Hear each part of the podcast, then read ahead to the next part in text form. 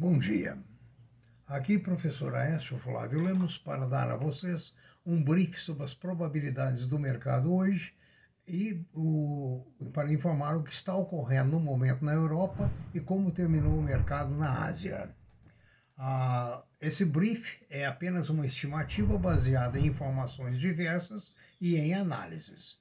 Nas suas dúvidas, mande seu e-mail para previsioneseconômicas.gmail.com. No nosso site www.previsioneseconômicas.com.br você encontra informações sobre uh, vagas de trabalho, empregos eh, e outras informações na área da economia. As bolsas asiáticas fecharam agora há pouco em sistema misto. A Europa, no momento, está operando todinha em baixa. Para os Estados Unidos, à vista das taxas de juros, da escassez de mão de obra, escassez de chips e outros materiais, a previsão é de baixa, inclusive da inflação, cuja, cujo susto foi tomado ontem pelo mercado.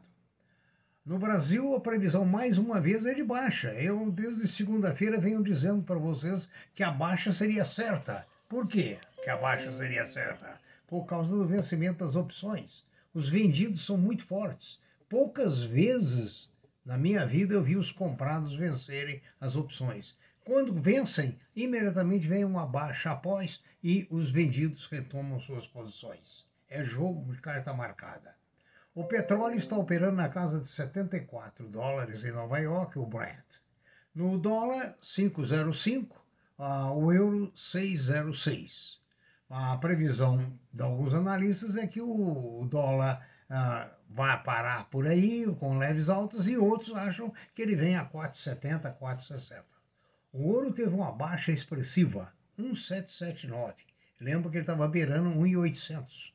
Aliás, 1,900, estava beirando 1,900, veio para 1,779. Né?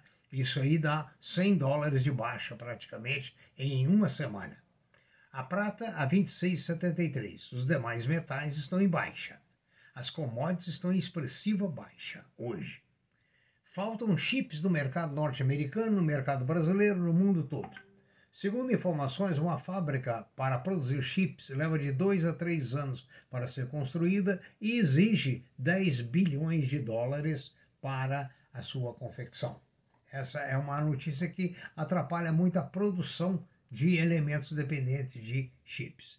A notícia ruim para o Brasil é que as mortes voltaram a casa acima de 2 mil por dia em função do vírus, enquanto Hong Kong já prevê o relaxamento das medidas de previsão. A Selic no Brasil foi para 4,25 e deve subir mais 0,75 na próxima reunião do Copom, segundo estimativas. Né? A Itália prevê um crescimento acima de 5%. É outra notícia boa, porque é um parceiro bom. A lei da improbidade ah, foi aprovada por expressiva maioria pelos nossos amados deputados. Assim, a vida dos políticos fica mais fácil, suave e com mais facilidades. Afinal de contas, os políticos merecem, pela honestidade, o amor à pátria e o amor ao ser humano. Vamos à nossa segunda parte.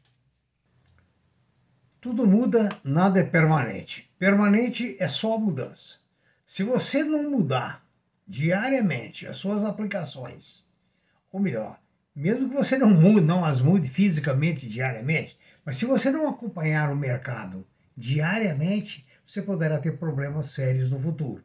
Nós já desenvolvemos essas ideias aqui, quando falamos da Kodak, do Mapping, é, da Mesbla e outras empresas brasileiras. Além das indústrias Matarazzo, tinha 365 indústrias. Dizia o Matarazzo, o fundador, que era uma indústria para cada dia. Hoje o grupo não existe mais. E as empresas que eu citei aqui também não. A Fotótica, por exemplo, era campeã mundial junto com a Kodak. Hoje não é mais. Vamos falar inicialmente da Renova Energia.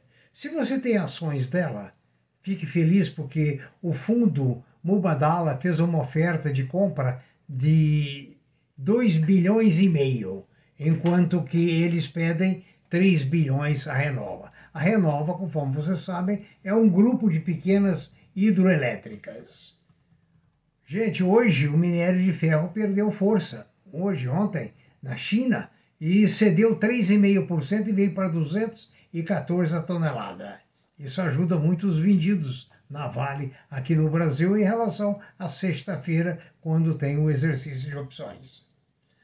Ah, uma coisa interessante: a pandemia mudou muita coisa, muita coisa.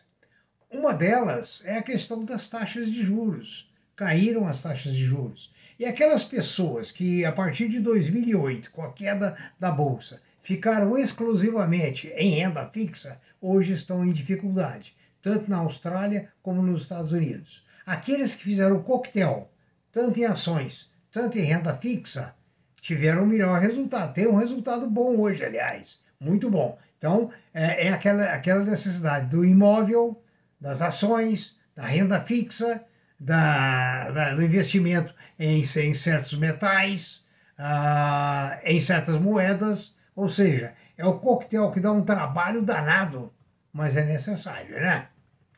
O Banco Central dos Estados Unidos manteve a taxa de juros em dois, de 0 a 0,25.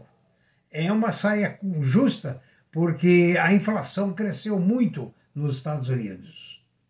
E, em consequência, essa taxa de juros não remunera o capital. Talvez seja por isso uma das razões que está vindo muito dinheiro para o Brasil e para outros países em desenvolvimento. O, uma pesquisa indica três ações ou BDRs, ações americanas, que pagam dividendos muito bons.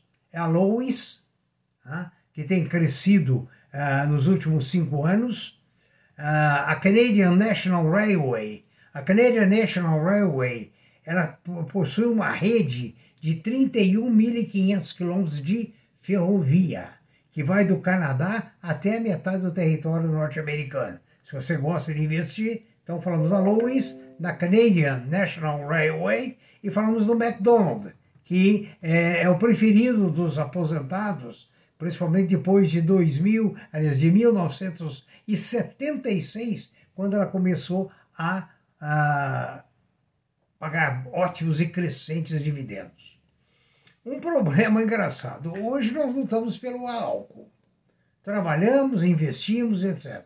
Já há previsões de que o excesso de álcool terá que ser substituído por açúcar a partir de 2030. Por quê? Porque os carros elétricos deverão superar os carros a combustível, álcool e gasolina. Em consequência, se a, as nossas usinas forem produzir açúcar, nós já somos o maior exportador do mundo. Teremos o quê? Um gargalo. Então veja bem o que eu estou dizendo. Se você hoje investe em empresas açucareiras, como Raizen, é, a, como chama, São Martinho e outras, é um ótimo negócio. Agora, pode ser que não seja tão bom negócio no futuro. Daí a necessidade do acompanhamento diário, semanal, mensal, para você ir mudando as suas economias de local. Do jeito que nós citamos aqui, empresas que outrora tinham toda a atração, hoje não tem mais. Tá? Então veja bem, a, a, recordando a questão do, do avanço dos juros dos Estados Unidos, o máximo de juros lá é 2% ao ano, enquanto a inflação está em 5%. Há escassez de mão de obra, escassez de matéria-prima e outras coisas. Ou seja, a vacinação, a, a peste, aliás, que foi um problema superado pela vacinação na Inglaterra, nos Estados Unidos, a vacinação do rebanho. Né? Agora virou um problema, porque o Morgan Stanley quer que o pessoal abandone o homework e volte para os escritórios. O que ocorre? Ocorre que a turma não quer voltar. Então, a, a, a, o Morgan Stanley considera por que a gente pode ir ao restaurante e não pode vir à empresa. Além do que, nós já comentamos em uh, vídeos anteriores, o homework isola o indivíduo do meio do, do, do, das ideias, da comunicação, do convívio social. A tendência no homework, se ele é puro, é cada dia transformar um indivíduo num robô estanque, ou seja, nada agregado do, que é proveniente do dia a dia, das companhias, dos amigos, do sair, do, daquela cerveja, daquele uísquezinho. Muito obrigado, tenha um bom dia. Espero que esse vídeo tenha sido útil e alerte você você tem que se cuidar. Desde ontem, hoje e muito mais amanhã. Muito obrigado. Tenha um bom dia e boa sorte.